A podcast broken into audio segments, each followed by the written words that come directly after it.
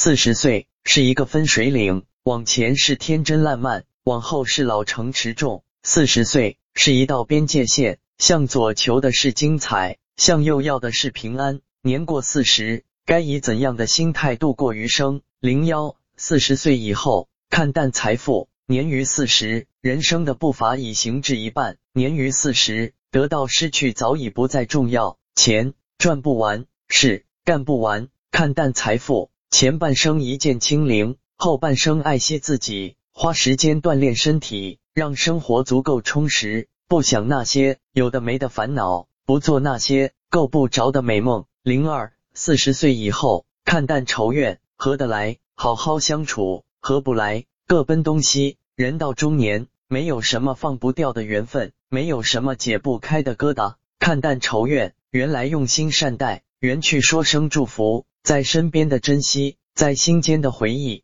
不恨，不给人伤我的机会；不怨，讨不好的人不靠近。零三，四十岁以后看淡无奈，过了四十岁，你就会懂得，人生总有不尽人意，感情总有无能为力。茶凉了。续杯就变了味道，心远了，强求就变了感觉。看淡无奈，尽力就好，珍惜就行，其他的交给天意。这辈子总有些东西左右不了，有些遗憾的人生才最为真实。四十岁以后，真的应该慢下来。一路走来，苦没少吃，行至现在，累没少受。你会发现，你唯一亏欠的就是那个风里来雨里去，傻傻的只知道奋斗的自己。